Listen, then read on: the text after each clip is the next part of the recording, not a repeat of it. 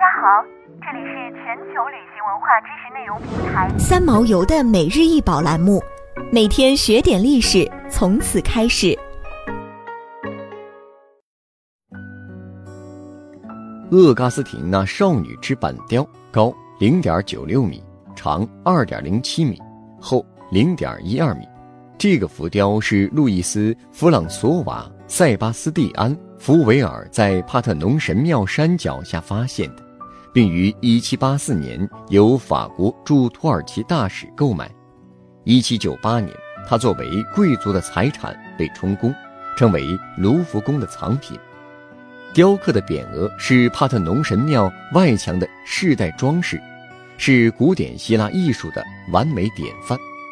帕特农神庙建于公元前447年至432年之间，目的是歌颂雅典及其神圣的守护神雅典娜。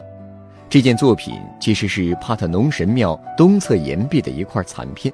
它表现的是每四年在雅典举行的泛雅典赛会的高潮之一。在上面我们可以看到以并行排列的形式刻着八个人物的形象。其中有两个男子和六个少女，他们分别是两位祭祀和被称为厄嘎斯廷娜少女们的雕像。这些少女们的职责是在一年一度的巴拿特纳亚庆典时，纺织敬献给雅典娜女神的佩珀洛斯女装。在这件作品中，理想化的神灵世界的美感被若干写实的细节弱化，如刻画的栩栩如生的男子的手臂上。凹凸的肌肉和凸起的青筋，以及少女们所穿戴的珀洛斯裙裾的细致织纹，雕塑原本的颜色已经褪去，使它不复昔日的华丽而显得朴素。虽然是表现神灵的主题，但作品在创作的时候已经开始加入了现实主义的笔触。某些历史学家认为，从巴特农神庙的雕塑作品中可以看出。古典主义艺术已经在抽象主义与写实主义这两种对立的艺术派系之间取得近似完美的平衡。帕特农神庙的装饰是古典时期希腊艺术发展的高潮，这个牌匾展示了雕塑家对浮雕雕刻技术的完美掌握。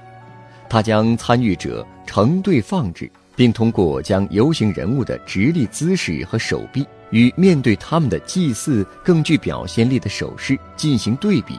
使现场更加生动。厄嘎斯廷娜少女的排列呈一定角度，以提供一系列交替的正面、侧面和四分之三的视角，使观众的视线跟随他们缓慢前进。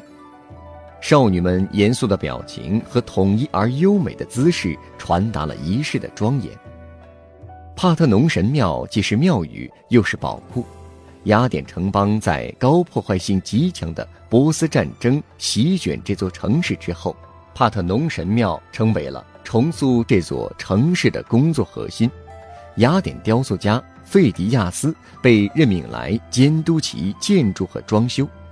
这项修复工作雇佣了来自雅典和其他地方的大量艺术家。帕特农神庙的柱廊由一百六十米长的饰带装饰着，上面描刻画了约三百六十位人物，描绘了他们正在参加雅典娜女神节的情景，包括赛马、搬运祭品的随从人员和牵着祭祀动物的仆人等等。想要鉴赏国宝高清大图，欢迎下载三毛游 App，更多宝贝。等着您。